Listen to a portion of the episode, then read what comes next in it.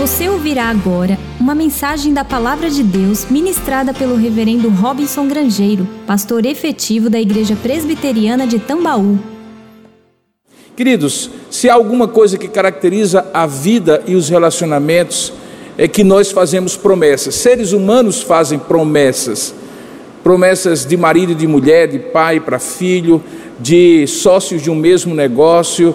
As várias relações são baseadas em promessas. Algumas são escritas, tem o nome de contrato, tem o nome de testamento, uh, seja do que for. Outras são verbais.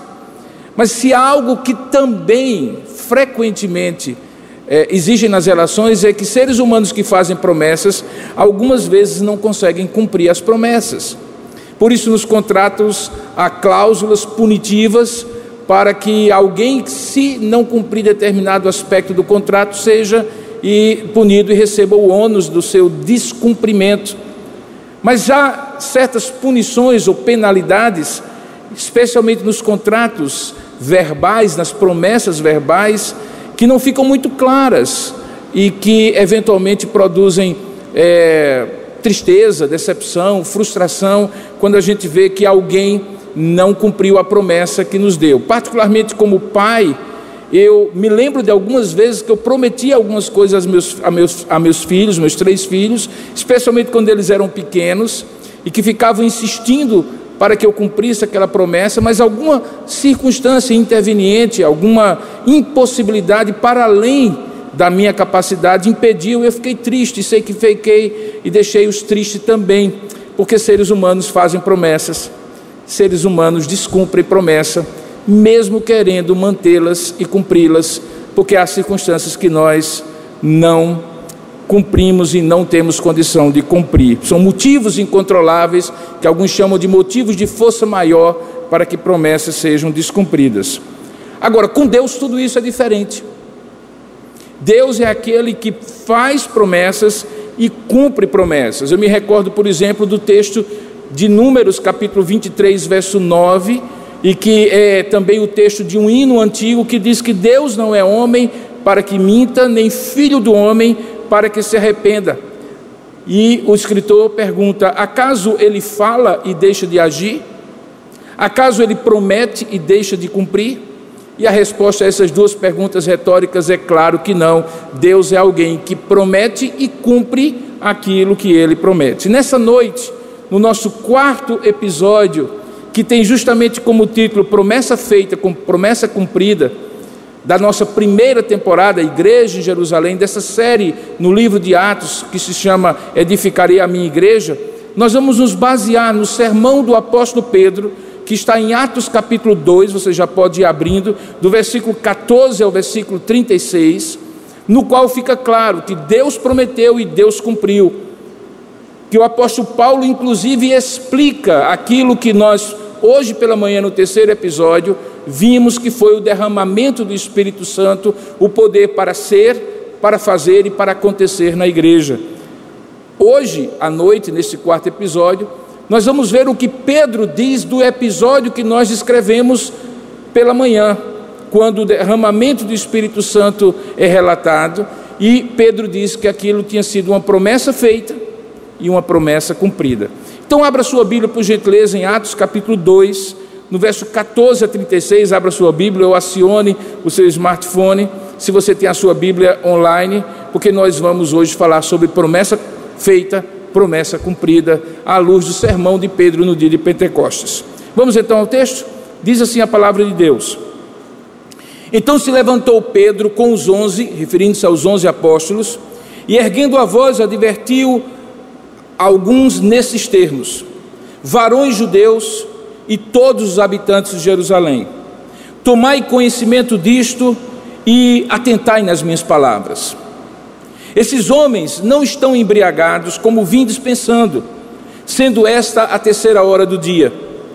Mas o que ocorre é o que foi dito por intermédio do profeta Joel. E aí ele cita o profeta Joel. E acontecerá nos últimos dias, dizia Joel, dizia o Senhor por meio de Joel, que derramarei do meu espírito sobre toda a carne. Vossos filhos e vossas filhas profetizarão, vossos jovens terão visões, e sonharão os vossos velhos. Até sobre os meus servos e sobre as minhas servas derramarei o meu espírito naqueles dias e profetizarão. Mostrarei prodígios em cima no céu e sinais embaixo na terra: sangue, fogo e vapor de fumaça. O sol se converterá em trevas e a lua em sangue, antes que venha o grande e glorioso dia do Senhor. E acontecerá que todo aquele que neste dia do Senhor invocar o nome do Senhor será salvo. Depois de citar então o profeta Joel, Pedro continua: Varões israelitas, atendei a estas palavras. Jesus, o Nazareno, varão aprovado por Deus diante de vós, com milagres, sinais e prodígios, os quais o próprio Deus realizou por intermédio dele entre vós, como vós mesmos sabeis, sendo este varão, Jesus o Nazareno, entregue pelo determinado desígnio e presciência de Deus, vós o matastes, crucificando por mãos de iníquos ao qual, porém, Deus ressuscitou, rompendo os grilhões da morte, porque não era possível fosse ele retido por ela. Porque a respeito dele, de Jesus o Nazareno, diz Davi, o rei Davi: Diante de mim, e aí ele cita: Diante de mim via sempre o Senhor, porque está à minha direita, para que eu não seja abalado.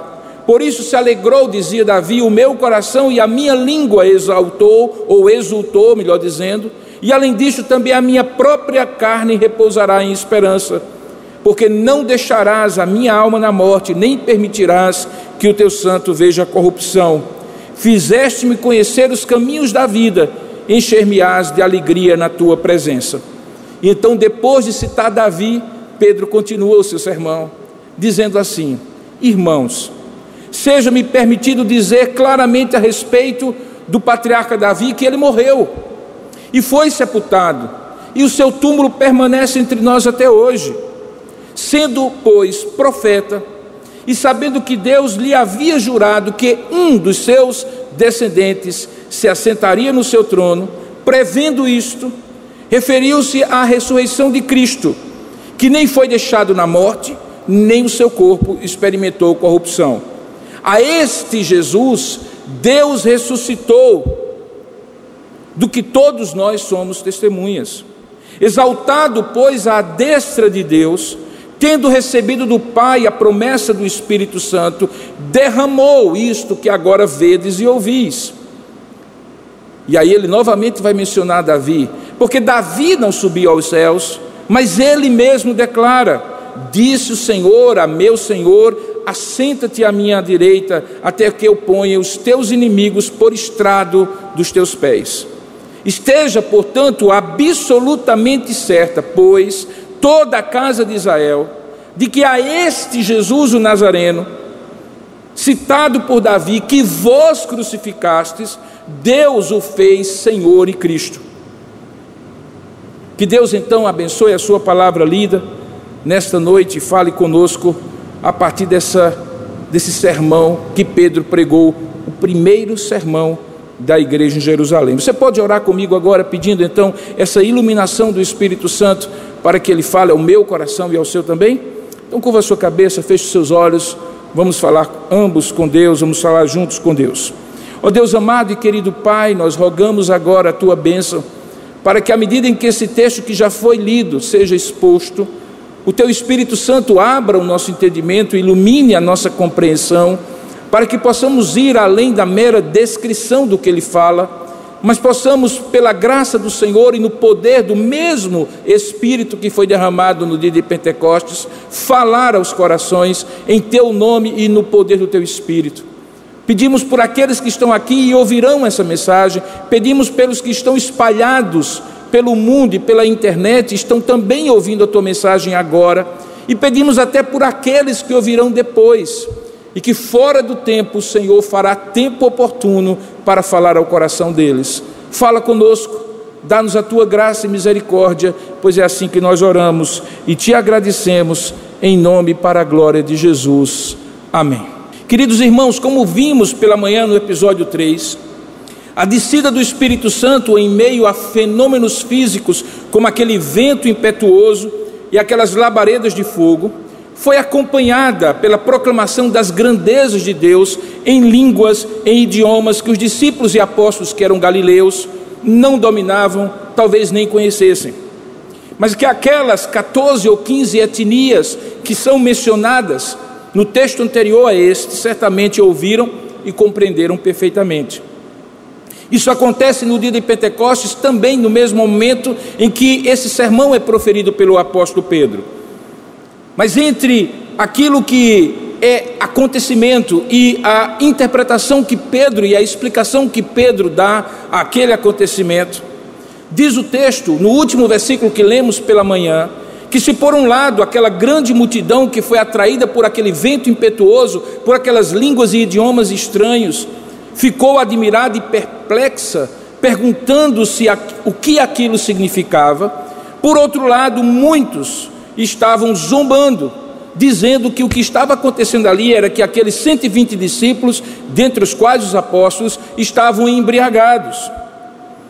A narrativa de Pedro, ou a narrativa de Lucas, melhor dizendo, mostrando que Pedro, a partir daquilo, prega o seu sermão, continua justamente com essa informação de que uma acusação havia sido feita, uma desconfiança, um murmurinho, uma zombaria estava acontecendo na medida em que os discípulos falavam naquelas línguas idiomas para aquelas nações e muitos interpretavam que aquilo era uma companhia de pessoas embriagadas e que, obviamente, não estavam cheias de jeito nenhum do Espírito Santo, supostamente.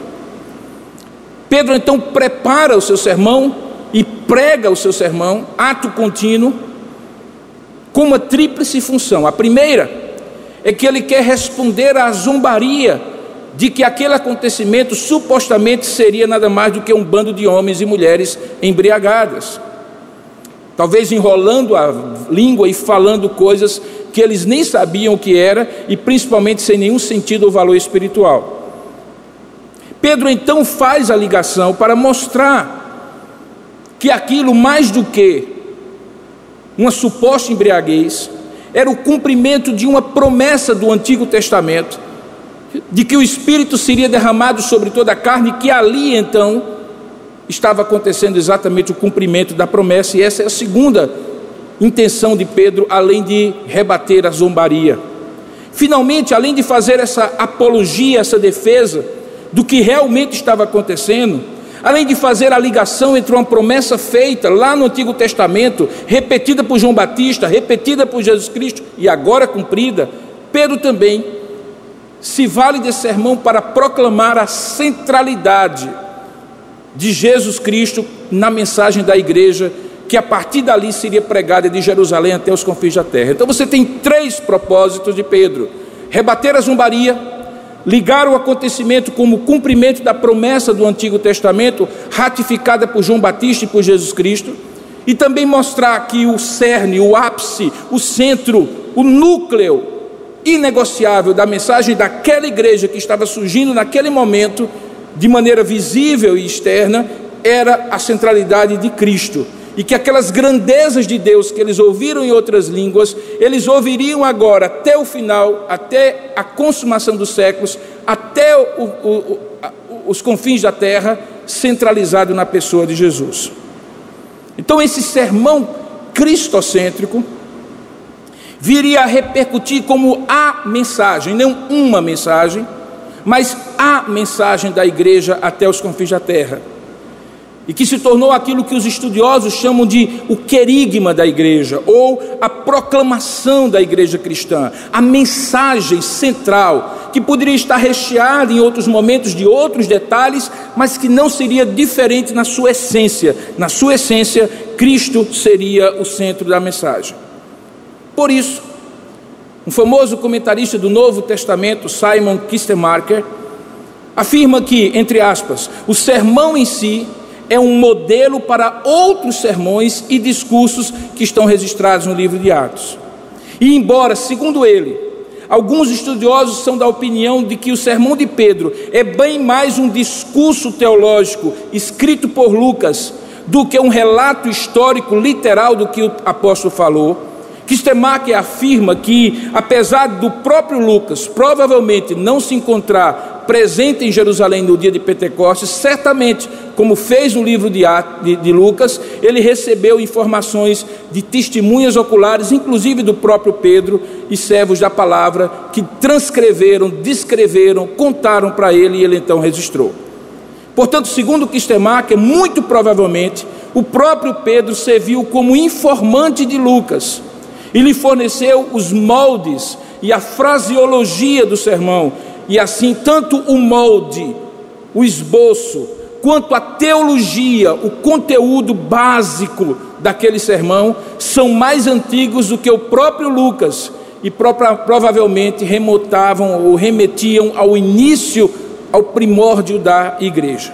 Então, com essa tríplice função na mente, eu lhe convido a acompanhar como é que Pedro desenvolveu os argumentos desse sermão, tomando à frente, como ele já estava acostumado a fazer no tempo que convivia presencialmente com Jesus, dos apóstolos. É fato que até o capítulo 10 de Atos é a figura de Paulo, de Pedro, desculpe, que mais se destaca e que depois é substituída pela figura do apóstolo Pedro, desculpe, do apóstolo Paulo, Pedro primeiro, Paulo depois. Mas aqui, desde que Matias foi eleito como o 12 apóstolo, e você sabe que foi Pedro que levantou a questão, até o capítulo 10, quando Pedro vai visitar a igreja gentílica, o início da igreja entre os gentios na cidade de Jope, na casa de Cornélio, é Pedro que tem o destaque do texto. Então voltemos para essa tríplice função e percebamos como esse sermão foi proferido por Pedro para mostrar que uma promessa havia sido feita e que agora estava se cumprindo, e ela tinha no centro Jesus Cristo, a sua pessoa, a sua vida, a sua obra e a sua redenção. Veja, a primeira tarefa de Pedro, então, foi esclarecer, desconstruindo ao mesmo tempo aquela zombaria que, segundo ele, vinha de judeus e residentes de Jerusalém, a quem ele diretamente se dirige e que muito provavelmente eram os principais a interpretar como embriaguez dos discípulos aquela descida do Espírito Santo. E para isso ele usa dois argumentos. Um argumento de bom senso. Ele diz que era simples uma questão de bom senso para demonstrar que de fato eles não estavam embriagados. É que aquela hora era a terceira hora do dia, que no calendário comum daquela época era considerado nove horas da manhã, já que eles começavam a contar as horas do dia a partir das seis horas da manhã. E sendo um dia festivo, dia de Pentecostes, ainda mais não seria o caso de às nove horas da manhã, 120 pessoas, mulheres e homens, já estarem embriagados, visto que num dia festivo, principalmente, a primeira refeição do dia ocorria por volta do meio-dia e não às nove horas da manhã, ou mais cedo do que isso, para dar tempo deles supostamente estarem embriagados. O segundo argumento que Pedro usa não é do senso comum, mas é quando ele usa Joel e Davi como duas referências do Antigo Testamento para provar que ali estava se cumprindo uma promessa feita desde a antiga aliança. Para isso, ele cita justamente nominalmente o profeta Joel. Veja que a partir do verso 16, ele transcreve parte da profecia de Joel, que se encontra no capítulo 2, verso 28 a 32 do livro de Joel, você depois pode ver. Nessa profecia, Joel, Joel prediz o derramamento universal do Espírito de Deus nos últimos dias. Uma expressão que é claramente ensinada no Novo Testamento, essa expressão últimos dias, como um intervalo entre a primeira vinda de Jesus Cristo e a sua volta, e que também poderia ser chamada de era do Messias ou era messiânica. Naqueles últimos dias, diferentemente da antiga aliança, depois que o Messias viesse e antes do grande e terrível dia do Senhor, a palavra de Deus diz que, segundo Joel, o Senhor derramaria o seu Espírito Santo de maneira universal sobre toda a carne. E ele então usa segmentos representativos para falar do todo. Ele fala de homens e mulheres, jovens e velhos, filhos e filhas e até escravos que receberiam o Espírito Santo e teriam manifestações da ação do Espírito Santo neles e por intermédio deles. Ele cita até mesmo algumas dessas manifestações do Espírito, como profecias, ele diz: filhos e filhas profetizarão, veja aí no verso 17, visões que jovens teriam, sonhos que velhos também teriam, todos eles no verso 17. Dessa maneira, Pedro apresenta que o Espírito Santo sendo derramado por toda a carne, era na verdade o sinal de que aquele povo da aliança do Antigo Testamento, restrito ao povo judeu, agora seria um povo que viria de todas as raças, tribos, línguas e nações. A universalidade da igreja era o fato por trás daquela, daquela profecia que estava sendo cumprida. Quando a gente fala de universalidade da igreja, o termo técnico teológico para isso é catolicidade. Catolicidade significa que é a igreja de Deus na terra é uma só. É a igreja daqueles que são unidos no corpo de Cristo, cuja cabeça e sumo sacerdote é o único que pode ser, no caso, Jesus Cristo. Aquela mensagem, irmãos, que Pedro então começa a falar citando Joel, era uma mensagem nova para aquela audiência que zombava do que estava vendo porque esta audiência é formada por religiosos, alguns dos quais provavelmente vindas do Sinédrio, que era a alta corte ali de Jerusalém, do povo de Israel à época, estava acostumada a se ver como o exclusivo povo da aliança. Ainda mais quando olhava a antiga aliança e lembrava que o Espírito Santo no Antigo Testamento era dada por Deus ou era concedido por Deus apenas a alguns poucos, e por tempo limitado, e para cumprir missões específicas, como os reis, como os sacerdotes, como os profetas, como os juízes, como nós temos alguns relatos. Uma audiência acostumada a se ver apenas e exclusivamente como povo da aliança, e que sabia que o Espírito Santo não era para todo mundo, mas para alguns escolhidos, certamente não ouviria esse argumento de Pedro com facilidade. Por isso, na parte final da profecia de Joel, que ele descreve. Lucas relata que Pedro menciona maravilhas nos céus e fenômenos da natureza, veja aí o verso 19 e o verso 20, que antecederão o glorioso dia do Senhor, no qual ele virá para julgar os ímpios, mas também reservará salvação para todo o que clamar pelo nome do Senhor, veja aí no verso 21. Em certo sentido, a ideia desse dia do Senhor é inaugurado ou inaugurada na vinda primeira do Messias. Veja que, inclusive, na ocasião de sua morte, alguns desses fatos miraculosos, sinais e milagres nos céus e na terra acontecem. Se você for, por exemplo, para Mateus capítulo 27, verso 54, ou melhor, 45, você perceberá que Mateus descreve assim: que desde a hora sexta, meio-dia, até a hora nona, três horas da tarde, do dia em que Jesus estava sendo crucificado, houve trevas sobre toda a terra. E nos versos 51 a 53 do mesmo capítulo 27 de Mateus, diz que no momento em que Jesus expirou e entregou o seu espírito, o véu do santuário do templo de Jerusalém se rasgou de cima a baixo, e a terra tremeu, fenderam-se as rochas, abriram-se sepulcros e muitos corpos de homens de Deus e santos de Deus que dormiam ressuscitaram e saindo dos sepulcros depois da ressurreição de Jesus entraram na cidade e apareceram a muitos. Esses sinais do dia do Senhor, da inauguração do dia do Senhor na primeira vinda de Jesus, obviamente não são o cumprimento pleno do que Joel tinha em mente quando Deus o inspirou e escreveu que no dia do Senhor haveria esses sinais. Fica claro, obviamente, que ainda há algo para se cumprir na plenitude da volta de Jesus, porque é comum na Bíblia que uma mesma profecia, como essa de Joel, tenha um cumprimento inicial, parcial, num determinado momento da história, e depois tem um cumprimento pleno num outro momento da história, normalmente no final de todas as coisas, naquilo que a gente chama de consumação dos séculos.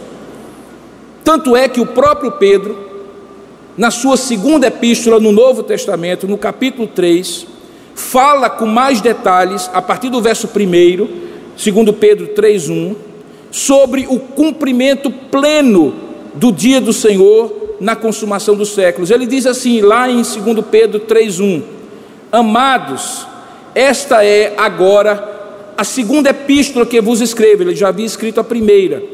E em ambas eu procuro despertar com lembranças a vossa mente esclarecida, para que vos recordeis das palavras que anteriormente foram ditas pelos santos profetas bem como do mandamento do Senhor e Salvador ensinado pelos vossos apóstolos.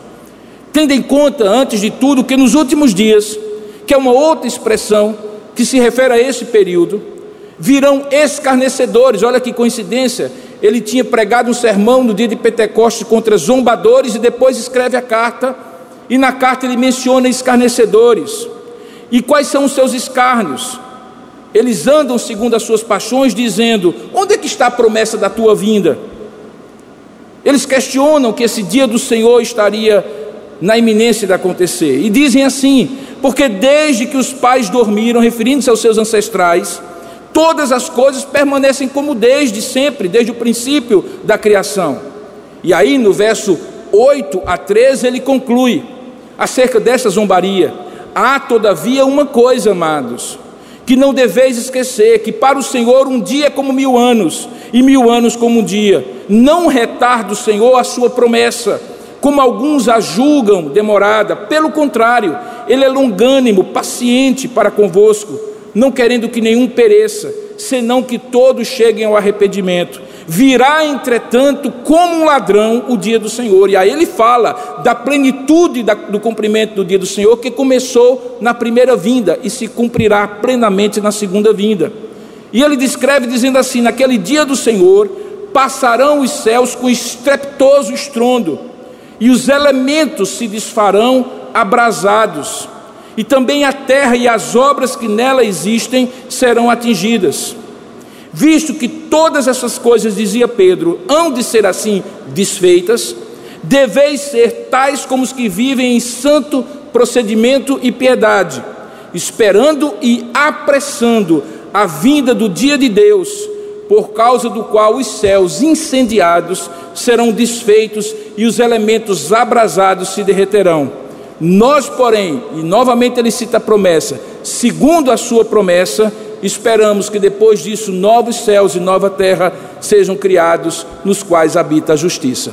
Portanto, quando Pedro fala de dia do Senhor, ele está falando que inicialmente o dia do Senhor começa com a vinda de Jesus Cristo e termina quando ele voltar. E ao dizer isso, ele está linkando três momentos do cumprimento da promessa. No Antigo Testamento, quando as promessas estavam na boca de profetas como Joel, no Novo Testamento, quando o próprio Senhor Jesus e o seu arauto João Batista mencionam o cumprimento dessa promessa e que se concretiza no dia de Pentecostes, e o cumprimento final desta promessa na volta de Jesus Cristo. Nesse grande período de tempo, a promessa feita será a promessa cumprida. E o dia do Senhor, no qual tudo isso acontecerá, já havia começado na vinda de Cristo e se consumaria na sua volta. Pedro então argumenta dessa maneira para mostrar que o que estava acontecendo ali não era embriaguez, não era coincidência, era o cumprimento da promessa baseada na, na obra redentora de Jesus Cristo. Lembre que ao final da promessa e da profecia de Joel, que está aí descrita no versículo 21, quando ele menciona essa profecia, é dito que acontecerá que depois de tudo isso, todo aquele que invocar o nome do Senhor será salvo. E a partir dessa ideia de que aquele momento era um momento em que as pessoas, ao ouvir o seu sermão, se invocassem o nome do Senhor, seriam salvos, que ele então começa a narrar resumidamente toda a vida e toda a obra de Jesus Cristo, que é o centro da mensagem da igreja de Jerusalém. E que resumo é esse? Que ficou conhecido como o querigma cristão. Se você acompanhar, você vai perceber. O resumo é, primeiro, que Jesus o Nazareno veio. Veio como um varão aprovado, veja aí a expressão, um homem de Deus, diante daqueles homens, operando milagres, prodígios e sinais. os quais Deus foi quem realizou por intermédio dele entre aqueles que estavam agora zombando, mas que eles mesmos sabiam que tinham acontecido. Então, o primeiro ponto do querigma é: Jesus veio. O segundo é que Jesus morreu, segundo um propósito divino, mas sob a responsabilidade e culpa daqueles que o mataram. Veja que ele equilibra essas duas verdades de maneira magistral. Ele diz assim, verso 23, que Jesus, sendo entregue pelo determinado desígnio e presciência de Deus, veja que as coisas são colocadas na ordem certa. Primeiro Deus decreta e designa, e por isso ele sabe o que vai acontecer. Mas ao mesmo tempo, ele faz questão de afirmar que são justamente aqueles que agora estão zombando e a quem ele dirige o discurso, a quem cabe a culpa e a responsabilidade de, no tempo e na história, fazer aquilo que Deus havia determinado. Veja que ele diz assim: Vós o matastes, vós o matastes, referindo-se aos líderes judaicos naqueles dias liderados pelo Sinédrio, por Anás e Caifás, crucificando, continua ele, por mãos de ímpios, referindo-se aos romanos, que sob a direção de Pôncio Pilatos operacionalizaram a morte de Jesus sob mando do Sinédrio judaico. Então, o segundo ponto é que Jesus que veio, ele morreu, é o segundo ponto do querigma. Mas não para aí, no terceiro ponto, Pedro faz questão de afirmar que, apesar de ter sido crucificado e morto, Jesus ressuscitou. Veja aí no verso 24: diz assim: Porém, Deus ressuscitou, rompendo os grilhões da morte, e aí tem uma frase belíssima do Novo Testamento: porque não era possível fosse ele, Jesus, o Senhor da vida, retido por ela a morte. E aí ele cita Davi no Salmo 16, depois Davi no Salmo 132 e depois Davi no Salmo 110, para mostrar que essa ressurreição também estava prevista e decretada pelas profecias do Antigo Testamento. Não era apenas a morte, não era apenas a vinda de Jesus, mas até mesmo a sua ressurreição tinha sido objeto de profecias mencionadas por Davi nesses salmos. O Salmo 16, do verso 8 a 11 quando diz que a respeito de Davi disse: Diante de mim via sempre o Senhor, porque Ele está à minha direita, para que eu não seja abalado. Por isso se alegrou o meu coração e a minha língua exaltou. E além disso, também a minha própria carne repousará em segurança ou em esperança, porque não deixará a minha alma na morte, nem permitirás que o teu santo veja, veja corrupção fizeste-me conhecer os caminhos da vida e encher-me-ás de alegria na tua presença. Isso é palavra de Davi no Salmo 116, verso 8 a 11, e que Pedro lembra dizendo que ele estava apontando não para si mesmo, mas para Jesus que ressuscitaria. Ele ainda investe um tempo também demonstrando por que ele faz essa ligação entre Davi e Jesus. No verso 29 ele diz: Irmãos, seja-me permitido dizer-vos com mais clareza ou claramente a respeito do patriarca Davi, que ele morreu e foi sepultado, e o seu túmulo permanece entre nós até hoje. Mas sendo, pois, verso 30, profeta e sabendo que Deus lhe havia jurado que um dos seus descendentes se assentaria no seu trono, ele então, Pedro, cita o Salmo 132, verso 11 e 12, para mostrar que este que se assentaria no trono, de fato se assentou, quando, tendo ressuscitado, foi assunto aos céus e está hoje à direita do Pai. Pedro, assim, também inclui em seu sermão, que resume este querigma, a proclamação do Evangelho por parte da igreja cristã, lembrando que Jesus ressuscitou. Por isso, no verso 31, ele diz: prevendo isto, referiu-se à ressurreição de Cristo que nem foi deixado na morte, nem o seu corpo experimentou corrupção. E conclui: a este Jesus, Deus o ressuscitou, aquilo que todos nós somos testemunhas. Então veja, primeiro, primeiro ponto do querigma, do resumo do sermão: Jesus veio. Segundo, Jesus morreu crucificado para cumprir um propósito de Deus, mesmo que sob a responsabilidade de homens que o mataram. Terceiro, que Jesus ressuscitou, e tudo isso estava profetizado e cumpriu-se como algo que Deus determinou que se cumpriria.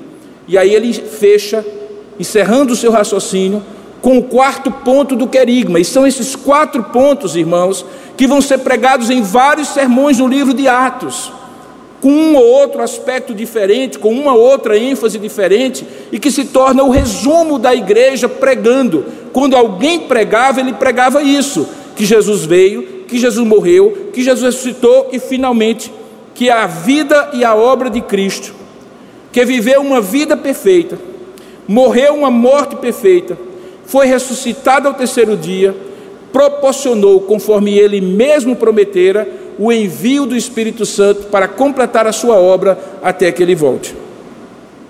Veja que é a partir do verso 33 que ele refere-se a essa promessa, linkando, juntando essa promessa do Espírito Santo descendo e se cumprindo ali no dia de Pentecostes ao que Cristo havia feito. E que é importante que você tenha em mente que existe essa conexão, porque a obra do Espírito Santo é continuidade da obra de Cristo da redenção. O Espírito Santo aplica pelo, pela habitação e pelo convencimento no coração humano aquilo que Cristo fez durante a sua vida e morte. Veja no verso 33, diz assim: E tendo recebido do Pai a promessa do Espírito Santo, derramou isto, foi Pai e o Filho que derramaram isso, que agora vedes as labaredas de fogo e ouvis o som impetuoso e gente pregando o evangelho em língua que não conhecia. Ele argumenta que isso acontece porque Davi, verso 34, não subiu, obviamente, aos céus, mas ele mesmo declara, profetizando, no Salmo 110, verso 1: Disse o Senhor ao meu Senhor: Assenta-te à minha direita, até que eu ponha os teus inimigos como estrado dos teus pés. Então veja, esse resumo perfeitamente ligado a nada mais, nada menos do que cinco promessas e profecias do Antigo Testamento, evidenciam o que Pedro quer concluir no versículo 37, 36, que encerra o seu sermão. É quando ele diz: Esteja, portanto, absolutamente certa, toda a casa de Israel, se referindo ao povo de Deus, de que a este Jesus que vós crucificastes, Deus o fez Senhor e Cristo. A mensagem da igreja é só Cristo é o Senhor, é o centro da mensagem da igreja em Jerusalém e até os confins da terra. Veja então que o sermão de Pedro, dessa maneira como eu delineei, esbocei diante dos seus olhos, destrói, em primeiro lugar, a falsa acusação de que haveria um embriaguejo os discípulos de Cristo, resume a vida e a obra de Jesus Cristo como Messias e Redentor, delineada nesse resumo que seria muitas vezes usado como querigma cristã, até o ápice dele, que é a proclamação de que Jesus é o Senhor.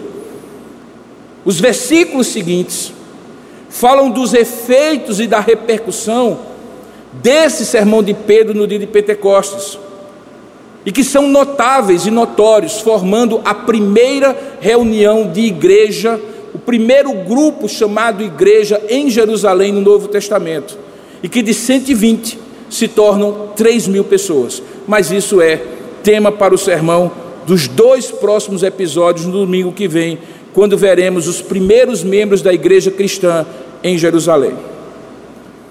Chegando à conclusão do meu sermão de hoje, você deve lembrar que no início da mensagem eu falei que o que diferenciava promessas humanas e promessas divinas, promessas humanas muito bem intencionadas, mas não necessariamente sempre possíveis de se cumprir, é que a fidelidade, a imutabilidade e a soberania de Deus controlando todas as coisas, faz com que as promessas de Deus se cumpram, sem dúvida alguma, porque Deus não é homem para que minta, nem filho do homem para que se arrependa. Acaso ele fala e deixa de agir, acaso ele promete e deixa de cumprir, lembrando 23 de Números, verso 19. O que talvez nem sempre fica claro, e por isso o cumprimento das promessas divinas nem sempre é percebido ou devidamente valorizado por nós é que há um processo e um propósito regendo e ligando toda a história da redenção e os eventos para cumprimento pleno dessa redenção. A promessa às vezes se cumpre por porções, em momentos históricos que precisam ser compreendidos. Parte delas num momento, a plenitude delas em outro. Mas estas partes são elos importantes deste cumprimento cabal de uma redenção que ele está construindo desde o início, que tem o seu ápice em Jesus quando morre por nós, cujo Espírito é derramado em nós para ser proclamado e cumprido em cada um que aceita Jesus, que recebe Jesus, melhor dizendo, como Senhor e Salvador da sua vida. Por isso, eu volto a citar Simon Kistemacher, a quem tive o prazer de conhecer pessoalmente quando comecei meu doutorado no Reformed Theological Seminary em Orlando, e que e hoje está com o Senhor, já partiu para estar com o Senhor, quando ele faz uma afirmativa ousada no comentário que ele escreve do livro de Atos. Veja o que é que ele diz. Ele diz o seguinte: olha como é ousada essa afirmativa. Depois da obra criadora de Deus, está se referindo a Gênesis 1, depois da encarnação do seu filho, ele está falando dos evangelhos. O derramamento do Espírito Santo no dia de Pentecostes foi o terceiro maior ato divino na história da redenção. Veja que ousadia de Kistemacher juntar a criação, a morte de Cristo, com a sua encarnação e o derramamento do Espírito Santo como a tríade dos maiores eventos de Deus na história. Ele explica porque ele entende assim. Ele diz assim: Deus enviou o Espírito Santo para estar com a igreja de Jesus para sempre. Quando Jesus reuniu seus doze discípulos e começou a edificar a sua igreja, é o tema da nossa série, Edificarei a minha igreja, Mateus 16, 18. Ele o fez para distinguir essa igreja do judaísmo, para que ela não seja uma, não fosse apenas uma seita, como os saduceus e os fariseus dentro do judaísmo. Enquanto continua Istemacher, enquanto Jesus ainda não tinha sido glorificado, o Espírito Santo não tinha vindo, pois o próprio Cristo era a presença divina no meio deles. Mas quando ele morreu, ressuscitou, foi glorificado, 50 dias depois, no dia de Pentecostes, ele sobrou, soprou sobre eles o Espírito Santo. E eles experimentaram a presença do Espírito Santo. E com seu derramamento, a igreja assumiu sua identidade própria, distante e diferente e separada do judaísmo. Paulo, quando escreve aos Efésios, diz que isto era um mistério que estava oculto, de que dos dois, judeus e gentios, ele quebraria a barreira de separação, traria paz em Cristo Jesus, porque Ele é a nossa paz, e formaria um só povo, o povo da aliança do Antigo Testamento, da antiga aliança, judeus, e o povo da nova aliança, gentios, e se tornaria um só, e o nome disso é igreja.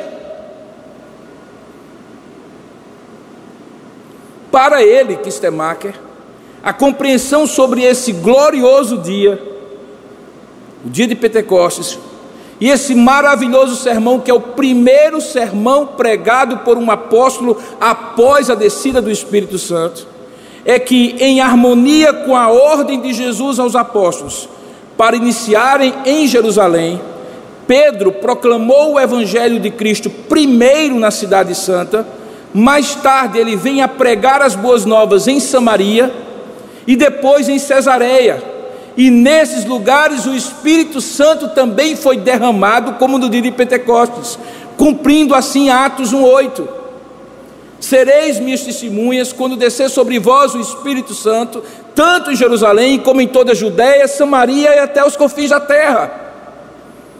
Ele então conclui: o resultado é que desde o seu princípio, a igreja de Cristo é uma igreja universal, ou no termo teológico, católica por isso, todo cristão, mesmo tendo opiniões diferentes sobre aspectos secundários, pode proferir as seguintes palavras que nós temos registrado naquele credo apostólico, que diz assim: Creio em Deus Pai, Todo-Poderoso, Criador do céu e da terra.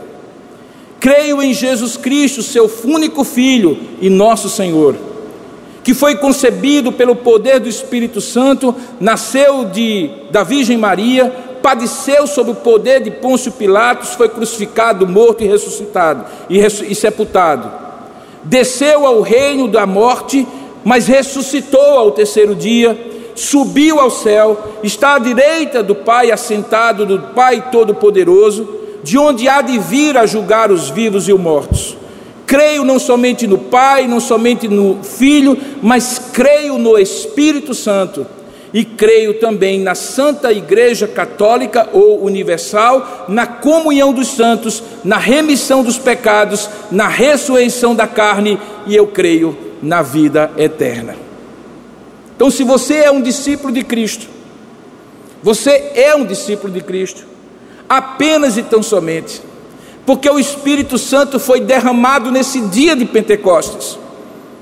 Derramado para habitar, e não apenas visitar esporadicamente, mas para habitar cada eleito de Deus, que foi regenerado pela proclamação desse mesmo evangelho que Pedro prega, centralizado em Cristo Jesus, a sua vida e a sua obra, e que vem sendo proclamado há dois mil anos, até chegar a mim, até chegar a você, proclamado pela mesma obra do Espírito Santo que convenceu milhões antes e me convence hoje do meu pecado, da minha justiça, da minha falta de justiça e do juízo de Deus sem Cristo, que me regenera e lhe regenera, que vem habitar em você para lhe santificar e formar em você uma nova criatura, uma nova vida, um novo caráter semelhante a Cristo, mas também que vem para habitar em você para capacitá-lo a continuar proclamando a mesma mensagem de dois mil anos atrás,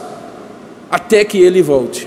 Se você é um discípulo de Cristo, tudo o que acontece na sua vida por operação da graça de Deus, pelo Evangelho no poder do Espírito, só é possível porque isto aconteceu no dia de Pentecostes. Porque o Espírito Santo foi derramado para cumprir a promessa. Logo, você faz parte do povo da aliança tanto do Antigo Testamento como do Novo Testamento. Eu acho muito interessante como pessoas são curiosas e interessadas em descobrir sua árvore genealógica. E alguns cristãos, dentre eles, descobrir se eles são descendentes de judeus ou de cristãos novos que foram obrigados a, so, a receber o catolicismo romano na Península Ibérica.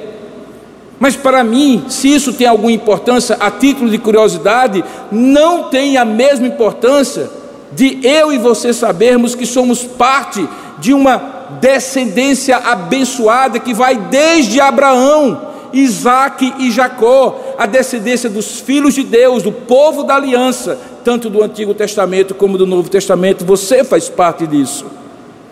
E se você faz parte disso, você também tem a mesma missão que foi dada aos apóstolos e aqueles discípulos no dia de Pentecostes mas recebereis poder ao descer sobre vós o Espírito Santo, e por isso e portanto sereis minhas testemunhas, tanto em Jerusalém como em toda a Judéia, Samaria e até os confins da terra. Você tem a mesma missão dos apóstolos. Você também recebeu a mesma autoridade e o mesmo poder do Espírito Santo que habita em você para cumprir esta missão. Portanto, ele diz aos apóstolos e diz a você também: toda autoridade me foi dada no céu e na terra, portanto, ide. Nós não vamos baseado na nossa inteligência, nós não vamos baseado na nossa capacidade de comunicar o Evangelho, nós vamos porque recebemos o Espírito que santifica a nossa vida para que sejamos testemunhas fiéis, mas também nos capacita para pregar esse Evangelho com poder, com autoridade, em palavras, obras, sinais, prodígios e milagres. Diante disso, então, não renegue, meu irmão, o fato de que ser cristão é fazer parte da igreja de Cristo como um corpo universal em todos os tempos e todas as épocas, do Antigo até o Novo Testamento, judeus ou gentios. Mas também não esqueça que isso tudo acontece no dia de Pentecostes para surgir ali, visivelmente, uma comunidade que vai ser conhecido como igreja. Uma comunidade local que era tão pequenininha no início, tinha apenas 120 pessoas, e que num belo dia, pela ação do Espírito Santo, se transformou numa igreja de 3 mil membros. Dessa maneira, não renegue o fato de que você é parte do corpo de Cristo, mas também precisa servir numa igreja local, ser abençoado numa igreja local. Porque na igreja local, e o livro de Atos vai mostrar isso, que as grandes obras de Deus para lhe edificar a vida e para lhe usar acontecem. Não se omita, então, por conta disso, de fazer parte da escrita do capítulo 29 de Atos. E se você estranhar, dizendo para mim que o livro de Atos só tem 28 capítulos, é verdade. É porque o capítulo 29, Atos 29, está sendo escrito por mim e por você, e por tantos outros anônimos na face da terra. Comprometa-se com essa escrita, por sua vida, por seu testemunho, por suas palavras, por suas obras. Saiba que você não está aqui na terra, ou não estaria aqui na terra, se Deus não tivesse para você um propósito e uma missão, assim como tinha para os discípulos de Cristo. Quando o apóstolo Paulo chega à conclusão que a sua missão havia acabado, ele diz assim: Eu estou agora sendo entregue como uma libação, um sacrifício último, completo, de ações de graças, mas também de integral, dedicação a Deus, porque eu combati o bom combate, completei a minha carreira e guardei a fé, e é isso que eu quero dizer no último dia da minha vida, e quero que você também tenha a alegria de dizer que a missão foi cumprida, e é a mesma missão de escrever o capítulo 29 de Atos, que desde então está sendo escrito em dois mil anos de história. E finalmente, para que isso aconteça, Busque, meu irmão, busque continuamente ser cheio do Espírito Santo. Há uma ordem para isso. Sede continuamente cheios do Espírito Santo. Porque sendo cheio continuamente, buscando continuamente o Espírito Santo, que habita em você, que você não deve entristecer com o pecado, com a negligência, com a omissão, com a irresponsabilidade que você não deve apagar a ação dele na sua vida, mas deve deixar que esse fogo seja cada vez mais vivo, que esse espírito sopre em você e por seu intermédio na vida dos outros, para você viver uma vida digna desse Senhor que se entregou por você. Como também para que você seja instrumento de proclamação por palavras e obras, milagres, sinais e prodígios, e tudo que Deus quiser fazer por você, por seu intermédio e algumas vezes, frequentemente, apesar de você e apesar de mim. Tenha na sua boca o querigma, o resumo da mensagem, que você pode até adaptar a alguma circunstância, mas que não pode sair disso aqui: que Jesus veio, que Jesus morreu, que Jesus ressuscitou e que ele voltará, porque só Cristo é o Senhor. É disso que se trata o sermão de Pedro no dia de Pentecostes. Um sermão com este conteúdo e proclamado no poder do Espírito Santo vai provocar a formação de uma igreja inteira. E é sobre isso que nós vamos ver no próximo domingo, no episódio 5 e 6 desta série, na primeira temporada, a série Edificarei a Minha Igreja, primeira temporada, Igreja em Jerusalém. Lá nós iremos ver como os primeiros membros da igreja começaram a existir e um retrato inicial, uma fotografia mesmo de como é que eles viviam. Isso nós faremos no domingo que vem pela manhã e no domingo que vem à noite. Eu espero em Deus que essa palavra tenha trazido ao seu coração conforto espiritual, mas também exortação espiritual para que você viva de acordo com essa mensagem que queimou no coração e nos lábios de Pedro e que tocou 3 mil pessoas no dia de Pentecostes. Nós estamos chegando ao fim do nosso culto e eu gostaria de convidar você a oferecê-lo em gratidão a Deus e também intercedendo uns pelos outros mediante a necessidade que nós temos. Há poucos momentos o diácono Wellington pediu para que a gente orasse, Wellington pediu para que a gente orasse pela sua irmã Cleide, sua mãe Cleide, a nossa irmã Cleide. Está num tratamento muito severo de uma doença terrível e que Deus tenha esteja lhe dando graça, salvação e cura. Talvez você tenha os seus motivos para orar. Nós sabemos que estamos orando nesses dias pela vida do nosso irmão Diácono Eduardo Camacho, pela vida do nosso irmão presbítero em disponibilidade Marcos Silva, que está internado, ambos estão internados no hospital. Pela vida da nossa irmã Uauíra, que fez um procedimento e entrará num processo de quimioterapia. Pela nossa irmã Sônia, que também fez um procedimento e se recupera em casa. Talvez você tenha motivos, eu não o conheço. Talvez você poderia ter me dito e eu teria mencionado agora. Estou aberto para que você mande uma mensagem, a gente ore sempre, na terça, na quarta e no domingo. E sempre em casa e na comunhão da família. Mas também pode ser que você tenha motivos hoje para agradecer a Deus. De modo que onde você está, e também os que aqui estão, vamos nos colocar de pé e vamos orar nesse momento, agradecendo e oferecendo a Deus esse culto em ações de graças.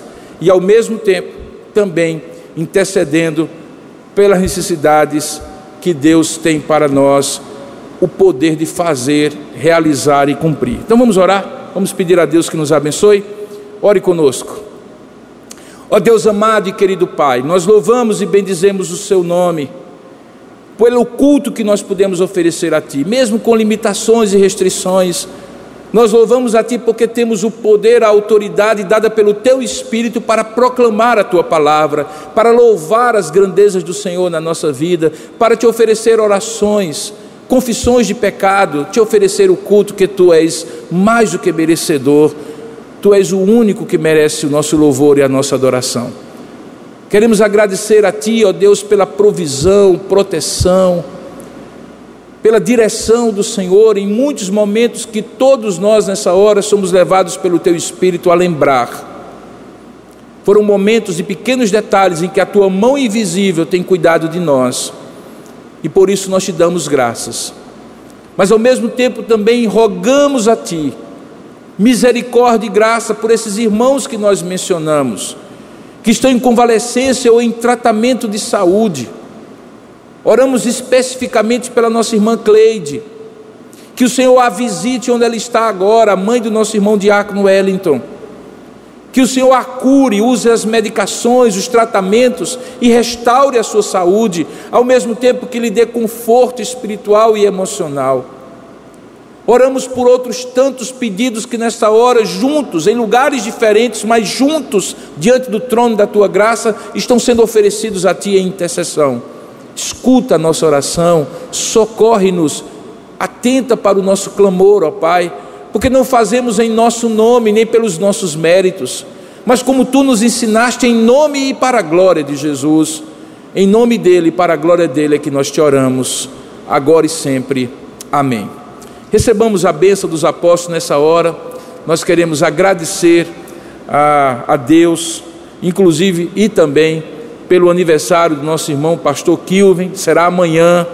Vale a pena você dar um telefonemazinho, mandar um, um uma coisinha para casa dele, algo especial que comemore, já que você não vai poder ir e nem vamos poder comemorar hoje aqui, mas nós louvamos a Deus pela vida de Kilvin e nós queremos agradecer a Deus por isso, ao mesmo tempo que vamos receber a bênção dos apóstolos agora. Ó Deus, nós agradecemos e louvamos o teu santo nome pela vida de Kilven, pelo servo fiel e abençoado que ele é, pela dedicação que ele tem oferecido a ti como ministro do teu evangelho. Sustenta-o nas tuas mãos, provê suas necessidades, protege os seus caminhos, dirige as suas decisões que ao lado de Anne, na expectativa da vinda de Pedro, o primogênito deste lar, o Senhor traga muitas alegrias no dia de amanhã, em que ele comemora mais um ano de vida, mas também comemora a renovação da tua graça, da tua promessa sobre ele. E sobre todos nós, filhos e filhas tuas, que somos povo da aliança, dispensa a bênção do Deus triuno, Pai, Filho e Espírito Santo que a graça do nosso Senhor e Salvador Jesus Cristo, o amor do nosso Deus e Pai, o poder, a comunhão e a consolação do Santo Espírito de Deus, repouse em sua vida, meu irmão, minha irmã, no meio da sua família e sobre todo o povo de Deus da face da terra, desde agora e para todo sempre. Amém e amém. Você encontrará mensagens como esta, além de outros conteúdos e informações, nos canais oficiais da Igreja Presbiteriana de Tambaú, no Facebook, Instagram e YouTube. Deus abençoe sua vida.